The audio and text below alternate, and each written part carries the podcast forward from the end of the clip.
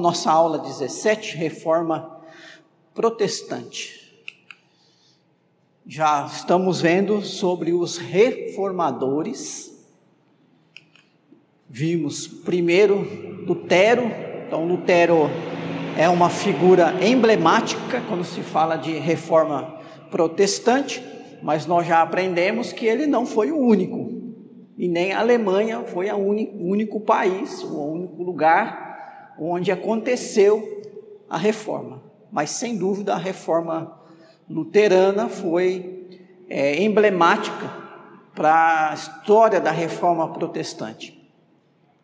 Vimos desse auxiliar e continuador aí do, da reforma luterana, o Melanchthon, também no âmbito da Alemanha. E a semana anterior nós vimos a reforma acontecendo em Genebra, primeiro na cidade de Zurique, com Zwinglio, vimos que ela começa de certa maneira independente, então o contexto o ambiente do século XVI, ele foi o propício para que reformas surgissem, né? E não só na Alemanha, mas também em Genebra. Estava acontecendo também na França, nesse momento, em algumas regiões é, da França. Início do século XVI, nós estamos aí, é, primeira década, segunda década do século XVI. E ainda em Genebra nós vimos a respeito de Farel. Né? É, as duas cidades são é, da Suíça, mas são cidades diferentes, tinham independência né? em relação a, a questões políticas, religiosas. E lá em Genebra, o Farel vai empreender a reforma, mas nós terminamos a aula anterior entendendo que Farel ele foi um, um desbravador, né? ele foi aquele que conseguiu convencer as pessoas a realmente precisamos mudar, deixar o catolicismo, né? precisamos reformar a, a vida eclesiástica e com ela muitas coisas da nossa sociedade, mas o Farel ele precisava que de alguém que pudesse sistematizar uma mente, ele precisava de uma mente, né? Mais própria para poder levar adiante a reforma na cidade de Genebra. E aí então nós entramos na figura de Calvino, né? Também na cidade de Genebra. Então vamos ver aí a respeito desse reformador. Calvino é considerado o mais importante sistematizador da teologia protestante do século XVI. Então, ele não é o mais importante reformador. É até difícil falar isso, né? Até mesmo de Lutero é difícil falar isso. A gente reconhece, como eu disse, figura emblemática e o papel de Lutero é indiscutível, mas todos eles contribuíram, né? Eu, eu, trouxe alguns nomes, são os nomes mais, assim, você vai fazer uma pesquisa, né? Reformadores, são os primeiros que aparecem, mas é, muitos outros contribuíram e gente que a gente não, não tem nenhum nome delas, né? Contribuíram e morreram por isso. É, claro, é, evidentemente Deus conhece cada pessoa que contribui para a sua obra, é isso que importa. Mas o Calvino, então, ele é considerado o mais importante sistematizador da teologia protestante. A gente viu naqueles três pontos basilares que caracterizaram as, os movimentos de reforma, a supremacia das escrituras, a supremacia da fé é, e o sacerdócio universal. São três, né? Três principais. Mas a reforma, ela trouxe à tona uma, certa, uma série de questionamentos teológicos que precisavam então agora, sem a força da Igreja Católica, sem a imposição da teologia escolástica, precisavam ser feitos. As pessoas começaram a perguntar, até porque a Bíblia passou a ser lida. Que em todos esses reformadores, esses movimentos de reforma, justamente por aquele, aquela questão da supremacia das Escrituras, as pessoas eram incentivadas a ler as Escrituras. Na, na, no culto passou a se ler a Bíblia na língua do povo, explicar a Bíblia. Então, e agora? Agora, peraí, nossa, a gente sempre aprendeu que A né, é amarelo, e agora, de repente, a gente vai ler a Bíblia o A não é amarelo, o A é azul. Como é que se explica isso? Então, o Calvino é um rapaz inteligente, e claro, preparado por Deus, como foi os Lutero e os demais, ele vai se empreender nesse sentido de sistematizar essa teologia protestante. Conhecendo um pouco de Calvino, ele nasceu em Noyon, França, 10 de julho de 1509. Então ele é mais novo, né, que, que Lutero, né, bem mais novo. 1517 ele tinha oito anos, ele era uma criança ainda quando Lutero estava lá já é, se debatendo, né, com a, as teses, as 95 teses dele. Numa família de classe média, seu pai ocupava uma importante posição social com ligações com pessoas do clero. Isso, aliado à inteligência precoce observada em Calvino, e nas aspirações sociais de seu pai para o filho, levou Calvino, Calvino a ter garantia de sustento e receber excelente educação durante sua juventude. Então, é, Deus prepara desde criança, né? O apóstolo Paulo foi preparado, não foi de uma maneira especial, nasceu também numa família, né? É, que pôde lhe dar uma instrução de primeira no seu tempo, né? Lhe deu a condição de ser cidadão romano e assim por diante, e tudo isso contribuiu para o ministério de Paulo, as suas viagens, os seus debates teológicos, né, é, os acessos que, que ele teve, e isso a gente vê na história de Agostinho, por exemplo, que também foi preparado desde a infância, com uma educação especial, tinha uma inteligência que a gente tem que reconhecer, né? É, as escrituras, as institutas da religião cristã foram escritas, a primeira edição, Calvino tinha 26 anos de idade, né? 26 anos. Se hoje, 26 anos, a gente já considera uma pessoa jovem e inexperiente, imagina naquele tempo, então, que as pessoas demoravam mais até amadurecer, né? Mas com 26 anos ele já está escrevendo a primeira edição das Institutos da Religião Cristã que é um livro símbolo, né, e base, inclusive, da teologia protestante é, do século XVII, da qual sai a Confissão de Fé de Westminster. Então tem aí toda essa é, essa vida aí, esse, esse ambiente, essas condições, que veja que é bem diferente de Lutero, né? Lutero também teve uma boa educação, mas o, o que pegou Lutero foi a, a, sua busca por um problema espiritual que ele tinha, né, aquele sentimento de culpa.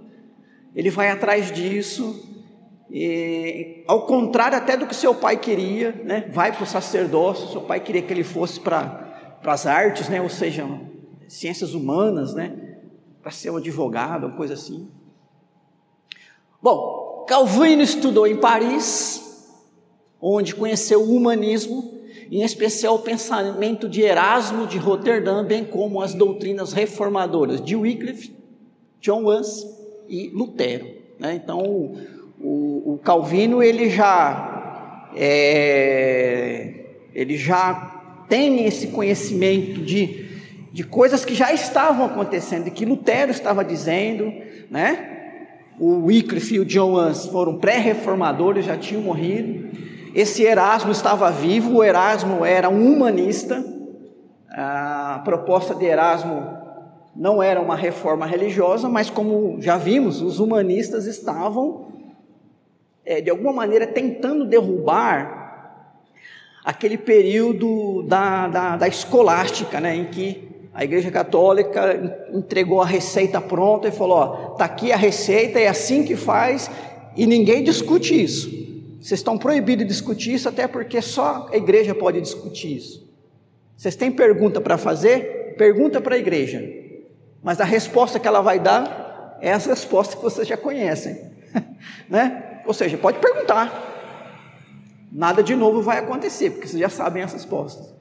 Então, os humanistas, é, não, gente, nós, nós temos que valorizar a nossa espécie humana, né? Nós somos capazes de, é, racionalmente, é, pela ciência, pela busca do conhecimento, nós somos capazes de ler as coisas dos antigos e, e não, não é assim não, a coisa é diferente. Descobrir os caminhos da verdade. O homem tem condições. Então o Erasmo, esse, é, esse humanista, e contribuiu muito porque ele traduziu o Novo Testamento, né, para o, é, fez aquela é, tradução do grego do Novo Testamento. Então o Erasmo contribuiu bastante, foi uma das fontes, né, de, de Lutero. É, não coloquei aí, mas Lutero conhecia muito, muito ah, os escritos de Agostinho até porque, como a, a, toda a educação tinha é, a, o ensino religioso, né, por trás das escolas, as igrejas, a Igreja Católica, ela de uma maneira sustentava isso tudo, fomentava isso. É, Agostinho é o personagem da antiguidade mais citado por Calvino, né? Então, não é à toa que a teologia calvinista ela é é, muito próxima realmente da teologia agostiniana. Muito bem, então ele se forma em 1529, né, mestre em artes. Então não é, não é educação artística, né, de, de pintura, né? Aquele tempo era assim, arte, quer dizer, a ciência humana, esse, esse tronco que hoje a gente tem que chama ciência humana, de onde sai várias é, depois vários estudos, várias é, linhas né, é, de, de, ensino dessa parte das ciências humanas. Então, gente, ainda hoje é feita essa separação, né, ciências exatas, ciências humanas, certo? Resolveu se dedicar à jurisprudência, obtendo licença para advogar em 1530. Tá? Então ele vai seguir essa linha, que é uma linha, socialmente falando, é a melhor. Agora, é um fato interessante que não se sabe o motivo preciso, nem a data exata que Calvino abandonou a fé romana para converter-se ao protestantismo. Né? Então, é, nesse período, depois que ele se forma é, até mais ou menos esse ano 1534, não se tem assim uma narrativa né, exata de como foi a sua conversão. Né? Lutero a gente é, tem, porque ele mesmo faz uma explicação que ele estava buscando né, a resposta aos seus anseios e estudou a Bíblia. Não que Lutero se converteu no sentido que ele não era crente, não era temente a Deus, né? mas é, ele conseguiu se libertar é, daquela teologia romana que o mantinha aprisionado no seu sentimento de culpa, né? Então, a conversão de Lutero não foi uma conversão de, de fé, mas uma libertação, né? É, para que ele pudesse, então, é, passar a crer que a fonte de toda, todo conhecimento a respeito de Deus é a Bíblia. Né? Então, nesse período vai acontecer isso com Calvino também. É, possivelmente todas aquelas influências que ele teve contribuíram para isso. Em 1534, renunciou seus benefícios eclesiásticos obtidos pelo seu pai para a sua manutenção. É, lembra que a gente viu no slide anterior, né, que como ele era de uma família de classe média e o pai dele conhecia pessoas importantes no clero, então o pai dele conseguiu com que a igreja pagasse os estudos de Calvino, né, devido lá a um benefício à profissão do pai.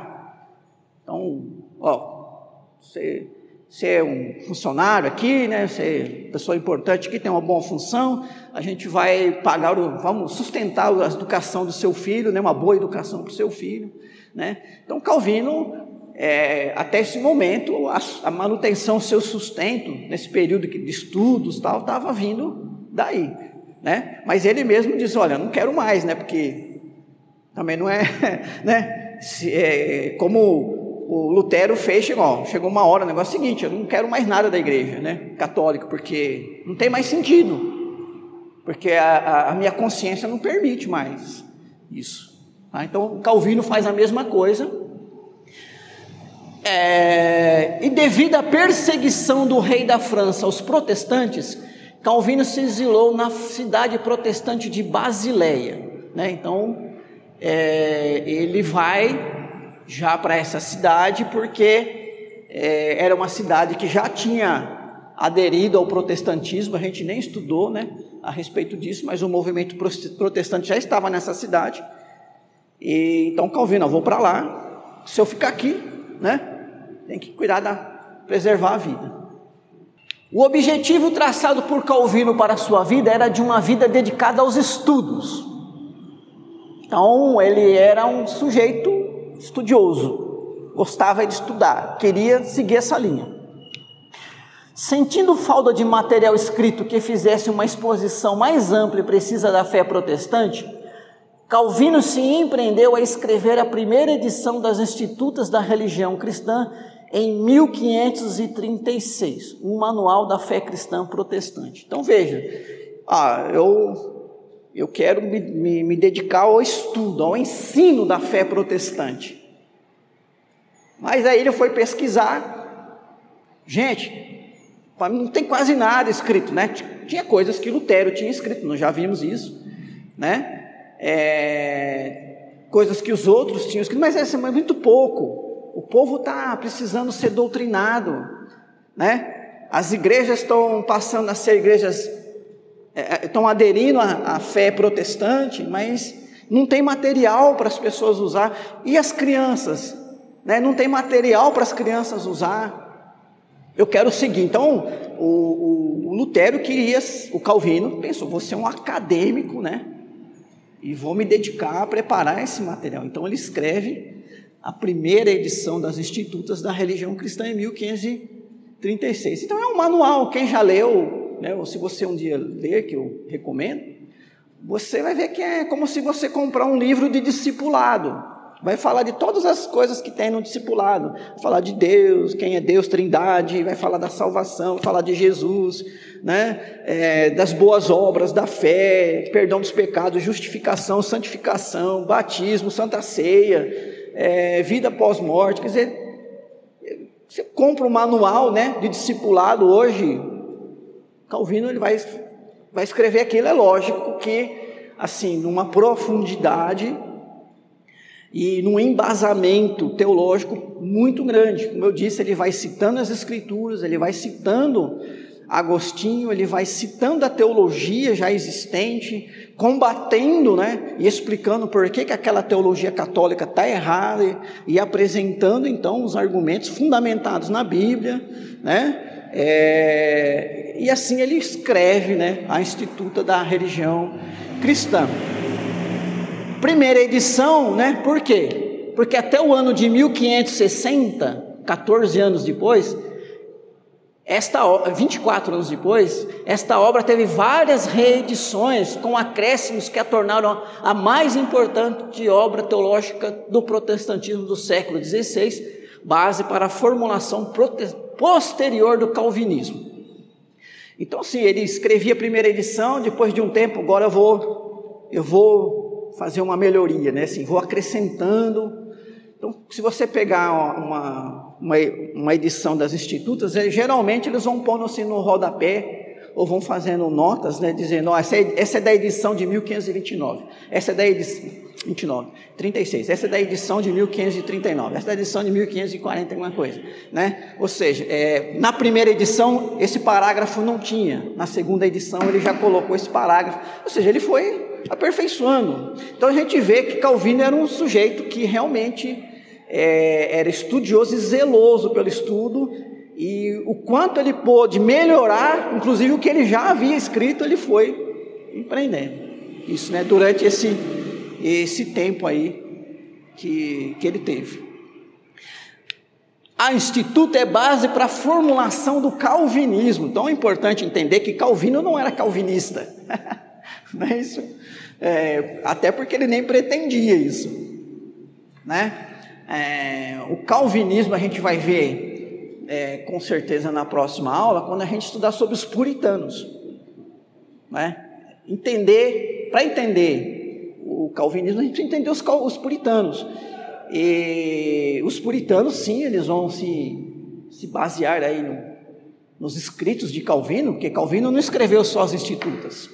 Você tem quase que completo, e isso você tem na, em língua portuguesa, tanto livro físico como e-book, os comentários de Calvino sobre a Bíblia. Então você tem desde Gênesis até né, o final. Não, me parece que não são todos os 66 livros. Ah, mas ele tem esses comentários e outras coisas mais que ele escreveu, né? É, os puritanos usam desse material, mas tem contribuições também, né, de outros teólogos. E é importante estudar os puritanos por quê? Porque a confissão de fé de Westminster é escrita pelos puritanos que são calvinistas, tá bom? Então, a partir de agora a gente vê como que as peças, né? Eu sempre falei, a proposta do curso é a gente entender a nossa identidade, né? Então agora é hora de começar a juntar as peças, né? Então nós nós tivemos que estudar até aqui todo esse contexto da reforma, outros reformadores, para agora a gente ver o Calvino, para depois ver o desdobramento dos ensinos dele nos puritanos e e nos presbiterianos também, que é, são né, os escoceses que a gente vai ver daqui a pouco. Bom, nesse ano de 1536, então no ano que ele escreve a primeira edição das Institutas, Calvino decidiu mudar-se para Estrasburgo, mas no caminho para lá, ao passar por Genebra, foi convencido por Farel a ficar para organizar, empreender e sistematizar a reforma protestante nesta cidade. Então, aquilo que eu falei quando nós vimos sobre Farel.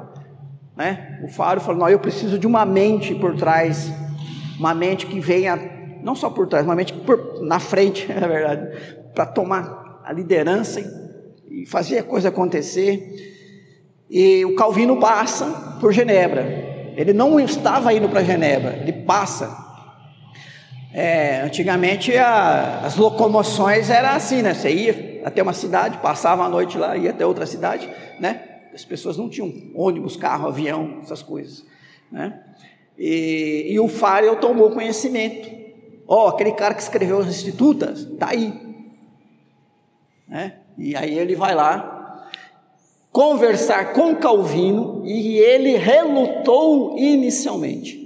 Mas Fário conseguiu convencê-lo. Por que Calvino relutou? Porque Calvino queria ter uma vida dedicada ao estudo. Ele queria, não, vou seguir a carreira acadêmica. Quero ficar atrás de uma mesa escrevendo, que é o que eu gosto.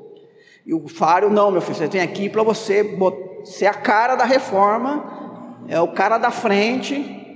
Então você vai fazer isso que você está falando aí, de estudar, de sistematizar, mas você vai ser o líder. Né? E eu vou ser o cara que vai te dar o apoio. 23 anos de idade. Não, 1509, 27, né? 27 anos de idade. Ele nasceu em 1509. Você pensou pegar um garoto de 27 anos, falar isso para ele, né? Ser o líder de uma reforma religiosa numa cidade como Genebra, que naquele tempo já era uma cidade extremamente importante. O cara falou, eu Não, eu quero outra coisa. Mas o Farel, né? O Farel foi bem persuasivo. Mais detalhes você pode estudar aí. Né? Ah, a partir daí, Genebra se tornou uma referência da implementação do pensamento reformado e sua influência não só eclesiástica, mas também político e social. É, se você fizer lá uma pesquisa sobre protestantismo, críticas, ninguém está isento de críticas. Você vai ver que a reforma em Genebra, empreendida ou liderada por Calvino, Calvino recebe críticas por tentar transformar Genebra numa teocracia. Então, Calvino ele vai tão assim, ele avança tanto nas suas ideias, ele quer transformar a cidade de Genebra uma cidade teocrática, ou seja, o governo dessa cidade é um governo de homens tementes a Deus, né? A ponto de que a sua maior constituição seja a Escritura Sagrada. É, e aí, né, tem o pessoal do contra, porque tem né, todo mundo, porque fé, a gente já sabe. A fé é uma questão de pessoa não tem, ela não quer. Né? Por que eu tenho que seguir a Bíblia? Eu não quero. É, Genebra já era uma cidade, não como é hoje, evidentemente, mas já era uma cidade com é, é, iniciação democrática, onde as pessoas. Espera aí, é, a gente tem que seguir a ideia desse cara, por quê? A gente não pode ter a nossa própria ideia? A gente não pode ter outras ideias convivendo ao mesmo tempo? Né? Então, é, essa ideia aqui, ó, isso aqui, ó, a influência dele não só no, no âmbito eclesiástico, mas também no âmbito político e social. Então, o Calvino, ele, diferente de Lutero, ele vai tratar dos magistrados, como que os magistrados e os governantes deveriam se comportar à luz das escrituras sagradas. Né? É, então, Genebra viveu essa tensão, e isso é uma crítica que se faz, né? Claro, quem faz essa crítica? Quem não quer. Se chegasse e falasse: olha, Cravinhos vai ser uma cidade onde a Bíblia vai ser o livro do prefeito, né? E o que está escrito ali é o que vale para Cravinhos. Eu, gente, estou vendendo meu apartamento, estou mudando para Cravinhos, não é isso? Porque não está escrito lá, bem-aventurado o povo cujo Deus é o Senhor, bem-aventurada a nação que teme a Deus, está escrito, né? E aliás, é, quando o povo deixa o Egito para ir para a terra prometida, era para viver uma teocracia. Por isso que quando procuraram Samuel e falaram, Samuel, queremos um rei. E o rei que a gente quer é igual o rei aqui dos povos que a gente conhece, um cara, um cara guerreiro, um general, um cara que lidera o povo, cara que bateu o martelo, todo mundo se cala e, e Samuel ficou arrasado. E aí Deus falou para Samuel o quê? Fica tranquilo, não é vocês que eles estão rejeitando, eles estão rejeitando a mim, porque eu sou o rei. Eles querem outro. Então não estão rejeitando você, Samuel, estão rejeitando a mim. E se eles querem um rei então igual, Deixa eles que escolham. E escolheram um cara que, segundo o texto, era mais alto que todo mundo, mais forte que todo mundo, que falava bem, que era bonito, carismático, tinha presença. O Saul, né? E a história de Saul é uma história que começa tão bonita e termina horrorosa. É... Então, só esse parênteses para vocês também entenderem a questão. Em 1549, Calvino e os principais teólogos protestantes suíços e do sul da Alemanha firmaram o Consenso de Zurique, que trazia um entendimento concorde sobre a Santa Ceia. Já falei para vocês na aula anterior sobre aquela discussão de consubstanciação, que foi o entendimento de Lutero e da, dos luteranos, e o entendimento de Zwinglio, né, que era representativo, e Calvino depois vai né, é, acrescentar o, entendimento de que é sim representativo, mas não quer dizer que, que é só uma lembrança de que Cristo não está presente. É corpo de Cristo, mas é um corpo é, místico, não físico, presencial, substancial, melhor, palavra certa. É, e os próprios protestantes, ou seja, o pessoal ali da linha que seguiu o entendimento de Zwinglio barra Calvino, começaram a ter desentendimentos com o pessoal de Lutero barra Melanchthon, né? Então os próprios protestantes de repente começaram a um apontar o dedo para o outro, se dividir. Peraí, gente, né? A gente precisa parar com isso. Então esse esse consenso de Zurique foi tipo assim, né? Vamos cada um respeitar o outro e, e assim por diante. Embora Lutero tenha dado a boa acolhida às institutas de Calvino, seus seguidores distanciaram, se, distanciaram cada vez mais dos, dos que aceitaram o consenso de Zurique, que a partir de 1580 receberam o nome de reformados. Então agora você entende por quê? Que quem segue essa linha que nós seguimos, como os presbiterianos, eles estão naquele ramo chamado reformado.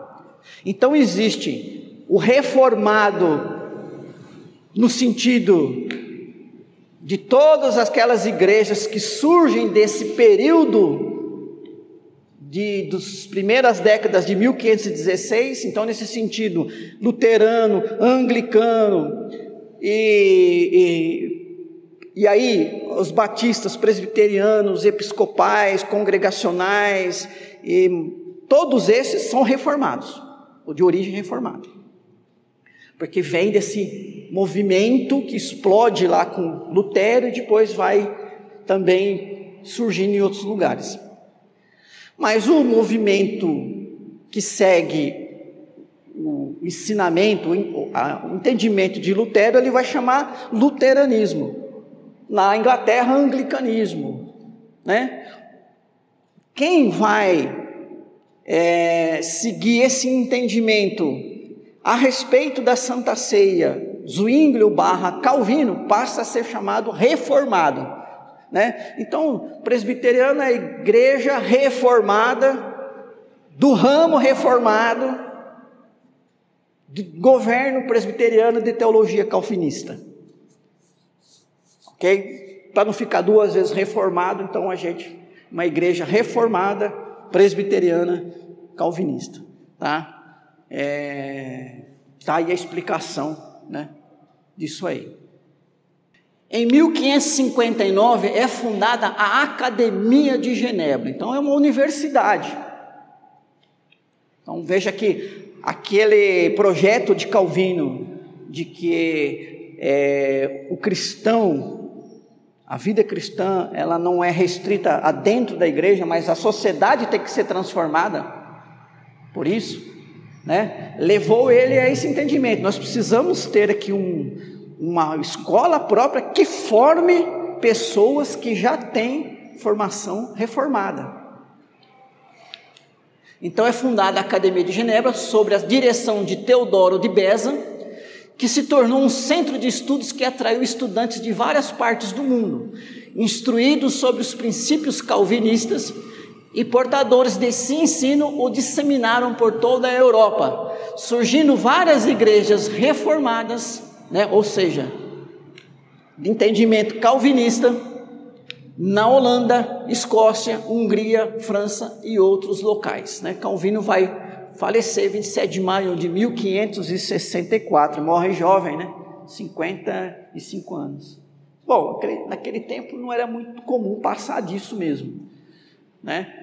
mas com 55 anos ele né, fez algo é, grandioso. Na verdade, como eu sempre tenho falado, porque foi Deus que fez, né? Mas é, essa academia de Genebra, então, ela vai vem, vem estudantes, né, de todas as partes da Europa e dali eles voltam, né? E para onde eles voltam, olha, a formação, minha formação né? E ele vai, vai levar, então, é, é, foi importante na disseminação, disseminação do, da, dos ensinos de Calvino, né? Por várias partes. Vamos ver a reforma na Inglaterra. É, e essa igreja da Inglaterra passa a se chamar igreja anglicana, né? até por causa de, dos ângulos, né? ângulo, uma etnia deles lá. Tem muitos filmes, né, sobre Henrique VIII, é, Maria Tudor, é, Ana Boleyn. Se quiser entender o que passava nos bastidores da corte inglesa, hoje não é difícil.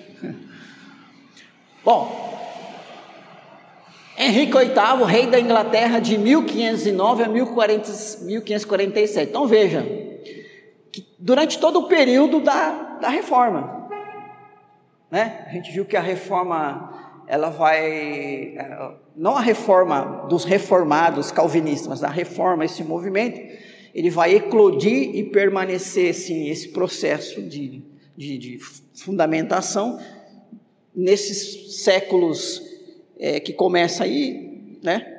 É, segunda década até mais ou menos quarta, quinta década do século XVI. Então todo esse período aí, quem viveu todo esse período foi esse rei Henrique VIII. Ele é conhecido como fundador da igreja anglicana, embora não tivesse nenhum apreço pelos protestantes, nem pretendesse reformar a igreja. Então, interessante, né? É o cara que é, ó, a igreja anglicana começou com ele, mas ele não queria reformar a igreja nenhuma. mas vamos entender o porquê. O rei desejava um filho varão, ou seja, um filho homem, né? Para herdar o seu trono.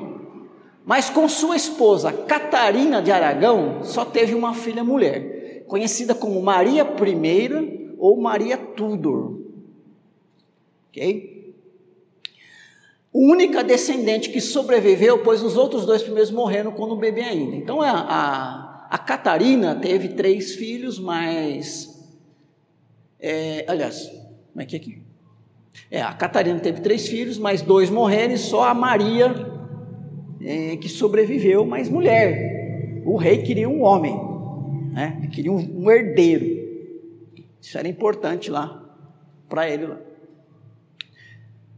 De uma de suas amantes, então isso aí a gente já viu muito filme e série, e a gente sabe que os casamentos eles eram de fachada, eles eram alianças políticas, né? E que havia os cortesãos, né? Cortesãs, as cortesãs, então, de uma de suas amantes, Isabel Blount, nasceu Henrique Fitzroy, que foi considerado ilegítimo para assumir o trono e que morreu ainda jovem sem filhos. Quem considerou o Henrique Fitzroy ilegítimo?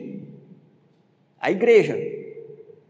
Porque a Isabel era amante de Henrique VIII, não era esposa de Henrique VIII. Então, veja, o rei, ele era empossado, rei pela igreja. Então, como que a igreja ia reconhecer o filho de, né, um bastardo, né, digamos assim, filho de uma amante como o sucessor do rei? Como que a igreja ia lá passar o aval dela? Então, não, esse cara aí não. Pode ser teu filho, mas para rei não serve. Então o Henrique já fica né, grilado com isso aí. Em 1525, ficando ainda mais impaciente para ter um filho herdeiro, o rei, ainda casado, fica enamorado de Ana Bolena, irmã de uma de suas amantes. Então ele se apaixona por essa moça que, embora ele fosse casado aí.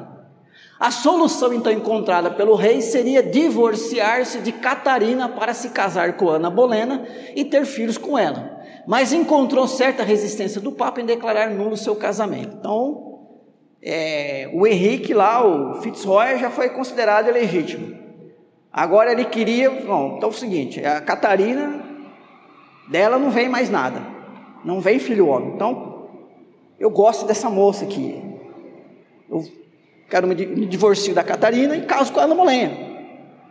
E aí, vida que segue. Só que o divórcio, né, não foi. Existia algumas condições para divórcio, né? Mas a igreja não aceitava isso como desculpa, né? Não, isso não. É, isso aí não caracteriza razão para a igreja dissolver o casamento, né? Então, os casamentos eram feitos ou dissolvidos pela igreja. Então, se foi feito pela igreja, todo casamento era feito pela igreja, não pode ser dissolvido senão pela igreja. E a igreja se recusou a dissolver o casamento dele. Diante disso, Henrique VIII rompe relações com Roma. Em 1534, o parlamento inglês promulgou uma série de leis que incluía a invalidez do casamento do rei com Catarina, que Maria Tudor, né, a filha mulher de Catarina, não era herdeira do trono, e o que o rei era a cabeça suprema da igreja da Inglaterra. Então, a, como é que chama? O parlamento, né, o, os, os representantes lá do povo, né, o poder legislativo, que faz as leis, né? Fez, não, seguinte, é, pode divorciar o rei, pode divorciar. A Maria Tudor não é herdeira e o rei pode casar, né? Aliás, ele é o cabeça da igreja. Então não é mais o Papa lá de Roma que é o cabeça da igreja. Quem manda na igreja da Inglaterra é o rei. O rei manda em tudo. Se ele manda em tudo, ele manda na igreja também. Ou seja, então ele faz o que ele quer. Logo, Henrique casa-se com Ana Bolena, mas dela nasceu apenas uma filha, Elizabeth I, ou Isabel I. É, conforme a literatura está Elizabeth ou Isabel. Né? Então, não sei porquê, eu acho que em inglês deve ser a mesma coisa. Né? Ou porque um, Isabel é em espanhol e Elizabeth em inglês, em inglês, em inglês eu acredito. Né? Então ela é você pode encontrar Isabel I ou Elizabeth I. Então ele vai lá, casa com Ana Bolém, mas quem que nasce? Uma menina, né? A Elizabeth. A Ana também não serve, então posteriormente Ana é acusada de adultério e executada. Está começando a história, né? Então ele fez o que fez para poder casar com a Ana Bolena. Ana só nasceu uma menina, ó, também não serve, né? Como é que a gente se livra dela? É só acusar ela de adultério, condená-la e boa, estou livre. Então o rei casou-se com Jane Seymour, que finalmente lhe deu um filho varão, Eduardo VI.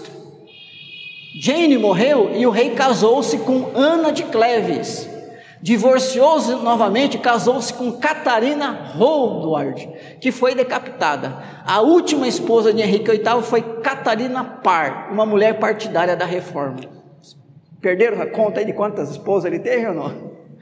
Tá? É... Bom, então veja, a reforma na Inglaterra, a princípio, é o rei falar: eu não devo mais explicações e nem me submeto mais a Roma. Aqui na Inglaterra, a igreja é nossa, a gente faz dela conforme a gente quiser. Segundo, ele vai, né, se apaixonando por uma atrás da outra, e ele então casa com essa Catarina Par. E o interessante é que essa Catarina Par, ela era uma mulher partidária da reforma, né? Então, de alguma maneira, a reforma vai ter alguma influência na Inglaterra a partir desse momento, porque a rainha passa a ser uma mulher né, que tem essa, é, essa boa essa visão favorável aos reformados. Embora as motivações reais foram mais por razões políticas e pessoais, e apesar do rei não nutrir simpatias pelos protestantes, as ideias luteranas, unidas ao remanescente que vinha de Wycliffe, circulavam por todo o país. Após a morte de Henrique em 1547, seu filho Eduardo VI favoreceu a, a marcha da reforma pelo país. Mas Eduardo VI morreu logo. Foi substituído por sua irmã Maria I. Maria Tudor, lembra aquela lá que foi considerada ilegítima do primeiro casamento tal? No fim, ela vai assumir o lugar. Realmente é rainha mesmo.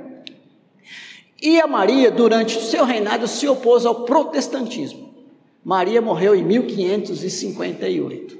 Então, a reforma não foi avante com Eduardo e nem avante aí no período da Maria, Maria Tudor.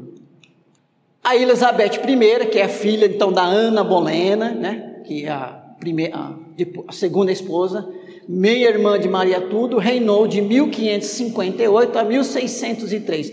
Veja que a, a, o período grande, né, que está dando quase 40 anos, é quase 50 anos de reinado. É, e ela era protestante, a Elizabeth, ou Isabel. Né? Ela era protestante. Então, a partir dela, de 1558, a, o protestantismo ele vai ter lugar, mas veja, ela era protestante, mas não extremista, ou seja, ela tentou assim, ó, se protestante, mas não quer dizer que, que a gente tem que largar a mão do resto, né? Então ela foi favorável a uma igreja na qual não teria lugar nem o catolicismo romano, nem o protestantismo extremo que a gente vai depois entender da onde vêm os puritanos, que eles se enquadram aqui, ó, os puritanos, tá? Somente aceitando qualquer forma de protestantismo que se ajustasse ao culto da igreja anglicana. Ou seja, tá aqui, nós não queremos mudar a igreja, né? A gente pode pegar ideias daqui, ideias dali, desde que isso não mude muito a cara da igreja. A gente quer continuar a igreja do jeito que ela é, né? Então, como o rei o rei Henrique VIII, ele rompeu com Roma, mas não para reformar a igreja, mas só para poder falar, eu sou o cabeça da igreja e aqui a gente pode se divorciar, então eu vou me divorciar. Ele não empreendeu uma reforma de governo de igreja, de culto, de liturgia, de, de doutrina. Não era essa a ideia. A ideia era se independer de Roma. E o que a Elizabeth I faz é assim: não, a gente tem essa igreja aqui, já está funcionando, é, a gente aceita ideias protestantes, né? Boas, boas ideias, mas assim, nada de radicalizar como os puritanos estão querendo fazer, né? Não, isso não. É. Então vamos fazer uma meia reforma. Nos fins do reinado de Elizabeth começaram a ganhar força os puritanos, então esse grupo mais radical Pessoas com convicções reformadas ou calvinistas que receberam esse nome porque insistiam na necessidade de restaurar as práticas e doutrina do Novo Testamento em toda a sua pureza. Né? Então, nós já falamos que a diferença dos, dos reformados com os luteranos é que os luteranos diziam assim: o que está proibido na Bíblia está proibido, o que não se diz que está proibido, mas também não se diz que não é proibido, pode ficar. Os reformados, né, então dessa linha mais que vem lá de Genebra, não. O que está escrito que é proibido é proibido. E só pode ficar aquilo que está escrito que tem que estar. O que não está escrito nada também está fora. Então os puritanos queriam tirar da igreja anglicana os puritanos, que são esses protestantes ingleses, tirar da igreja anglicana, dos ritos, né, do culto, tudo aquilo que, que eles entenderam. Ó, na Bíblia não fala disso, não fala contra, mas não fala a favor, então tem que tirar da igreja. Então os, os puritanos queriam uma reforma mais radical. E a, a Elizabeth I, não, reforma radical não. A gente aceita mudar coisas desde que não mude a igreja do jeito que ela está. Por isso que essa reforma anglicana é chamada, foi chamada né, pelos puritanos de meia reforma. Né? Uma coisa meio estranha. Vamos parar aqui. Né? Aí essa, essa próxima aula é sobre presbiteriano e puritano. Né? São é, os dois principais que a gente tem que entender porque vão falar tudo sobre a a, a confissão de fé de Westminster, quer dizer, é a, são os presbiterianos e os puritanos que vão estar, é, vão, são a base teológica da formação da confissão de fé de Westminster, né? da qual a gente é, confessa, é, confessa como símbolo de fé. Ok? Então foi importante a gente estudar o anglicanismo, não tanto porque foi uma reforma, mas porque é dentro dessa igreja anglicana que nós temos esse movimento presbiteriano e é, puritano, né? E é deste deste grupo puritano que sai é, é, os batistas, os congregacionais, é, e outras igrejas, né? É, e os presbiterianos, depois nós vamos ver que eles voltam para a Escócia, eles vão se re, ficar ali na Escócia. Depois que virmos então sobre os presbiterianos os puritanos, um pouco sobre metodistas, então aí a gente encerra a parte histórica. Então acredito que mais uma ou duas aulas, e daí a gente vai entrar na parte que já não é histórica, tão histórica, mas sobre a doutrina calvinista. Então, nós vamos entender a nossa doutrina calvinista a partir desse contexto aí.